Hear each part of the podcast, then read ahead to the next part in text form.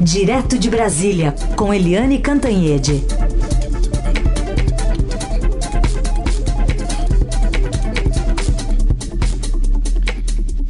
Oi, Eliane, bom dia. Bom dia, e Carolina, ouvintes. Oi, Eliane, bom dia. Vamos começar falando sobre os gastos eh, em saúde, né? Tantos os que acabam sendo depois eh, identificados como uma forma de corrupção, tanto quanto os que não foram gastos, né? Os que ficaram em caixa mesmo no momento de pandemia. Exatamente. O Tribunal de Contas da União, eh, o TCU, descobriu ali, fazendo uma pesquisa rápida, que, imagina só, o Ministério da Saúde só gastou 29%, portanto, menos de um terço da verba emergencial para conter a pandemia, ou seja, toda a energia brasileira, todos os recursos deveriam estar exatamente sendo empregados é, rapidamente, com eficiência no combate à pandemia. E não, ao contrário, o Ministério da Saúde não gasta. E por que que não gasta?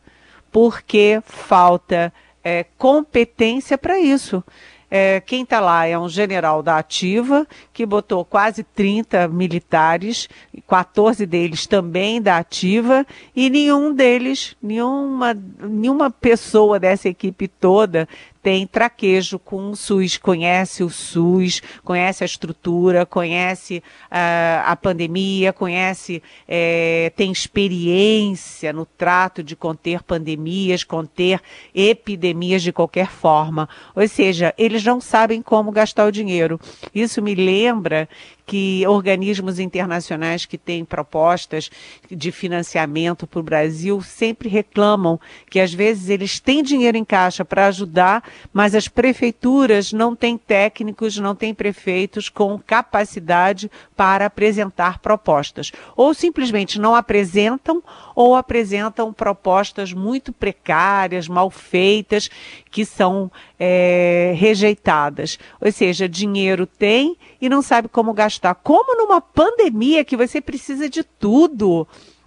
Você precisa proteger os médicos, você precisa dos equipamentos especiais, você precisa de respirador, você precisa de tanta coisa. Até ambulância você precisa para transportar os pacientes de um local para outro e tudo. E você não gasta o dinheiro. Por quê? Porque falta competência. E o pior é que aqui no Ministério da Saúde não acontece só como as, as prefeituras, que falta gente que conheça e que saiba, saiba fazer os projetos, as propostas para usar o dinheiro. Mas falta também o seguinte: falta alguém que diga não para o presidente da República. Porque o general Pazuello, que não é médico, não é epidemiolo, epidemiologista, enfim, ele disse sim, disse amém para não cuidar do isolamento, para é, não precisar usar máscara, para o uso da cloroquina. E agora é o seguinte, outra coisa que o TCU está investigando é o seguinte, por que, que estados muito contaminados, muito atingidos, como o Rio de Janeiro, receberam muito menos do que outros? Aí fica a sensação de que o general Pazuello está cumprindo a ordem é, do presidente da República, do chefe. É, fica a sensação, isso eu não estou dizendo que é. É, aos inimigos nada, aos amigos tudo, porque o Rio de Janeiro é governado pelo é, Wilson Witzel, que agora é inimigo, adversário do presidente. Mas, como você disse, Carolina, você tem de um lado o governo federal é, que não gasta o que tem, o que é inadmissível, é compreensível. E do outro lado, você tem os governos estaduais, as prefeituras fazer, sendo investigadas por desvios de dinheiro na área da saúde. Então é uma fila. Hoje tem operações é, dos, das gestões é, Paz e Crivella no Rio de Janeiro, tem é, operação também aqui em Brasília, na, do ex, na época do ex-governador é, Agnello Queiroz, você já teve operações no Pará, no Paraná e vai por aí afora. Então, de, por cima, pelo governo federal, não se gasta o que tem. E por baixo, gasta-se mal e com desvio o que não se tem. É uma coisa assim pavorosa. Dos 38,9 bilhões da verba emergencial para conter a pandemia, o Ministério da Saúde só gastou 11,4 bi é, entre março quando foi, enfim, declarada a pandemia pela OMS, Organização Mundial da Saúde, e 25 de junho, quando já havia 55 mil mortos no país e tudo que a gente tinha que usar tinha que ter sido usado. Essa história pega mal para o governo federal, pega mal para o Ministério da Saúde, particularmente para o general eh, Eduardo Pazuello. Eliane, é, só complementando aqui também, que é, na, na, gestão do interino e mais longevo ministro do que o, o titular, Nelson Teich, que é o Pazuello, tem informação do Matheus Vargas hoje no Estadão de uma reunião do dia 25 de maio, né? Em que ele foi alertado, o Estadão teve acesso à ata, ele foi alertado para os efeitos da pandemia que poderiam durar até dois anos sem isolamento social. Alerta teve para ele, né? É, exatamente. A gente vai entrar nisso daqui a pouquinho, quando a gente falar é, na questão das escolas. Mas é exatamente Importante. isso, né? É. Bom, outro destaque do dia, então, para a gente trazer aqui para o nosso ouvinte também, é, tem a ver com o, essa expectativa. A gente toma tanto cuidado aqui para falar quando de notícias sobre vacinas, né, Eliane? Testes que estão sendo feitos, porque geram algum tipo de esperança e talvez até atitudes mais descuidadas das pessoas. Tem que tomar cuidado um pouco com isso, né? É exatamente. Você vê, uh, as pessoas todas agora dizem assim: ah, que bom. Ah, vem a vacina aí, vai estar tá tudo resolvido. E isso tem dois efeitos. Primeiro, o, o risco de frustração. E segundo, o descuido. Porque você fica com a sensação de que, ah, ah, tudo vai passar rapidamente, tudo está resolvido e relaxa. Mas vamos pensar juntos.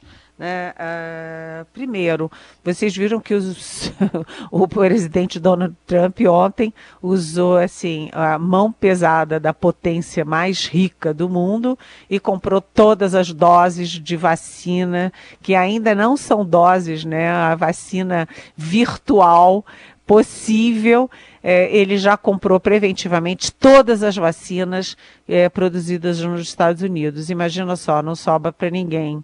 É, mas o Brasil se antecipou nisso. Nós temos acordos com a vacina que está sendo é, é, desenvolvida na China e também temos acordo com a vacina desenvolvida em Oxford, na Inglaterra, e isso nos dá alguma prioridade na hora de distribuir as vacinas, de usar efetivamente. Mas é preciso ter muito cuidado com tudo isso, porque quando a gente fala em todas as vacinas, a gente fala em testes, é uma palavrinha mágica.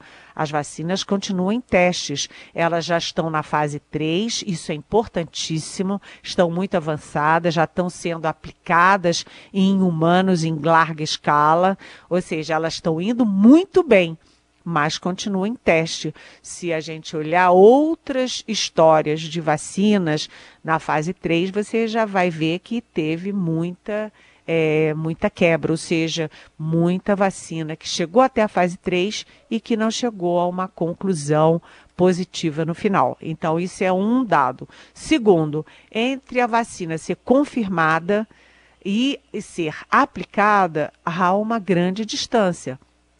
Porque você precisa insumos, capacidade de produção, capacidade de distribuição. Né? Então, não é um processo simples que a vacina fica pronta no dia primeiro e no dia dois está todo mundo sendo vacinado. Isso tudo tem um longo processo, uma dinâmica que leva tempo. E o terceiro, o terceiro é o seguinte: nós temos mais de 200 milhões de habitantes. Obviamente, não vai se produzir 200 milhões de doses de vacinas. Então, como serão aplicadas essas vacinas? Em que é, grupos que serão, é, que serão atingidos pela vacina no primeiro momento e qual é o percentual de pessoas que têm que ser vacinadas para que o Brasil possa dizer que está num ambiente seguro. Não há essas respostas. Ontem, é, no meu programa, o Globo News em Pauta, é, que vai ao ar, desculpe fazer aí uma propagandazinha, mas de 8 às 10 da noite, de segunda a sexta, na Globo News, é, a gente entrevistou o doutor Pedro Folegatti. É um médico brasileiro, infectologista, é muito jovem, tem 34 anos, mas trabalha dentro da equipe de Oxford que está tá chegando a esse resultado histórico é, na vacina, que a gente tem o acordo, né? E ele estava avisando: olha, a gente tem que ter muito cuidado, não dá para trabalhar com prazos. É, a gente está indo muito bem, tudo que foi descoberto até agora é muito importante, mas não dá para dizer. É, essas respostas todas a gente não tem. Né? É, quando fica pronto, é, quanta gente tem que ser vacinada, é, quanto tempo se leva entre ficar pronta a vacina, concluída a pesquisa e ela virar é, uma produção suficiente para atingir o mundo e o Brasil. Ou seja, vamos com calma. Por enquanto, a vacina é isolamento, lavar as mãos, usar álcool gel e usar máscara. O próprio infectologista que cuida da vacina, que tem todo o direito de estar super otimista, ele alerta para isso. Vamos continuar usando as aspas vacinas que nós temos à mão. Bom, Helene, a gente que é leigo imagina que com volta às aulas possa piorar a pandemia, né? Mas os técnicos da Fundação Oswaldo Cruz, com todo, todo o conhecimento deles científico, confirmam isso. É, exatamente, né? O, a Fiocruz que usou uh, como base o IBGE, ou seja, dois dos nossos institutos de excelência, né? A Fiocruz, Fundação Oswaldo Cruz, e o IBGE, que faz os levantamentos sobre a população brasileira. É, e a conclusão é o seguinte: se as aulas reabrirem em agosto, a perspectiva é de mais 9,3 é, milhões de contaminados Gente, isso não é pouca coisa não, hein? Porque são as famílias que juntam pessoas da faixa de risco com uh, crianças e jovens de 3 a 17 anos, ou seja, as crianças e os jovens vão para a escola, se expõem à contaminação, uh, se contaminam e mesmo que não tenham uh, nenhum sintoma, elas podem sim trazer o vírus para dentro de casa e para pessoas que são muito mais vulneráveis e que têm muito mais risco de morrer. É, nesse levantamento, São Paulo tem 2,1 milhões de, de pessoas nessa situação que vão, vão ficar expostas ao risco. É, Minas Gerais, 1 milhão. Rio de Janeiro, 600 mil. E nesse estudo diz, por exemplo, no caso do Rio de Janeiro, que pode aumentar em até 3 mil mortes. Ou seja, é, o que, que a Fiocruz está dizendo? Gente, é horrível ficar sem aula, é horrível manter as crianças em casa, é horrível correr o risco de perder o ano. Tudo isso é, tétrico, mas mais tétrico ainda é o risco de morrer.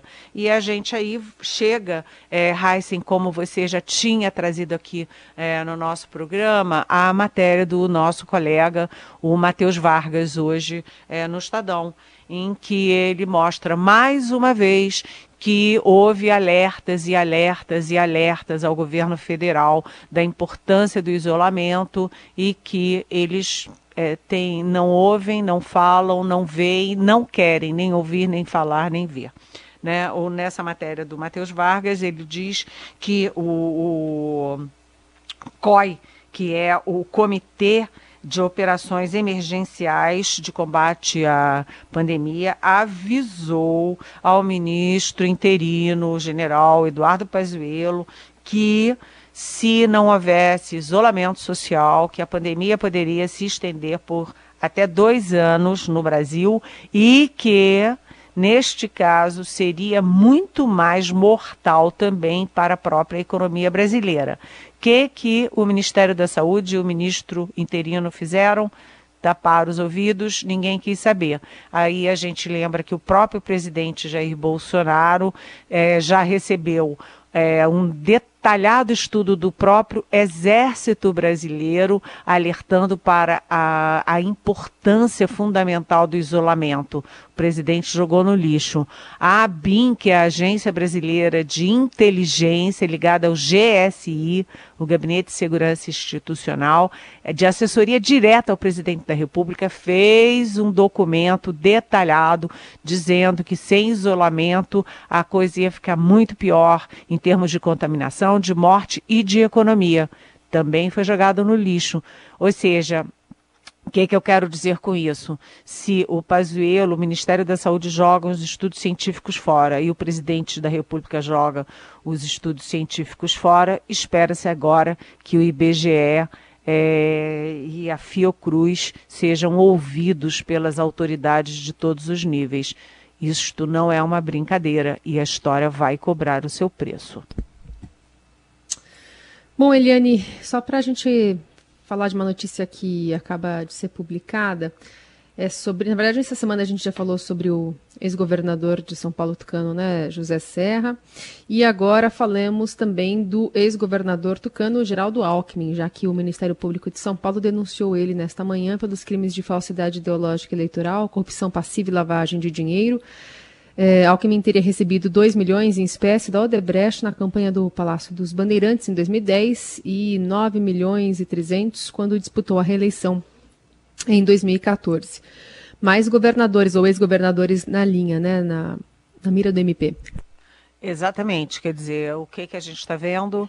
Que a Lava Jato chegou à cúpula tucana, porque você tem ao mesmo tempo, e a cúpula tucana basicamente de São Paulo, porque você tem simultaneamente na mira tanto o ex-governador José Serra quanto o ex-governador Geraldo Alckmin, é, os dois é, envolvidos em questões de campanha, principalmente o Alckmin, o Alckmin que tem aí a, a suspeita de 2 milhões da Odebrecht em dinheiro para a campanha ao governo de São Paulo, depois 9 milhões para a campanha à presidência da República. E o José Serra, ah, além da questão especificamente de, de campanha, de, de recursos eh, de Caixa 2, ele tem, ah, tem aí a denúncia e as investigações de recursos muito, muito pesados no exterior, envolvendo tanto o próprio José Serra quanto a filha dele, a Verônica Serra. Então, isso vai enfraquecendo muito o PSDB. Você tinha a vida inteira aqui, desde é, 1994, olha só quanto tempo, uma polarização entre PT e PSDB. Né? Ah, o PT muito ferido, é, com o Lula preso, os ex-presidentes da legenda presos, os tesoureiros presos, ou seja, os governadores da legenda é, investigados. Agora você chega ao PSDB, com dois dos seus principais líderes, porque o Serra foi candidato à presidência da República duas vezes e o Alckmin também, me parece que duas vezes. Então, os dois na mira, isso não apenas atinge a polaridade histórica, como favorece ah, o que veio no, no lastro, no rastro disso tudo, que é o bolsonarismo. O bolsonarismo Apesar disso, né, a gente tem que lembrar que o bolsonarismo surgiu é, com um discurso fortemente contra a corrupção e a gente está vendo que o filho do presidente da República tem é, suspeitas, o próprio presidente da República tinha é, ali é, tem é, suspeitas de é, muito estranhas no gabinete dele na Câmara dos Deputados, ou seja, vai simbolando a política brasileira e isso é um fator de desencanto é, da, da sociedade e do eleitorado. Isso é ruim. Temos eleições esse ano, né? E é preciso mudar principalmente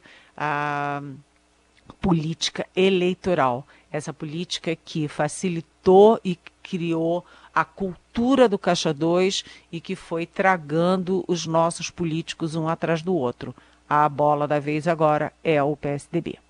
Essa é Eliane Cantanhede comentando os assuntos mais importantes do dia aqui no Jornal Eldorado. Eliane, obrigada. Boa quinta-feira e até amanhã. Até amanhã. Beijão.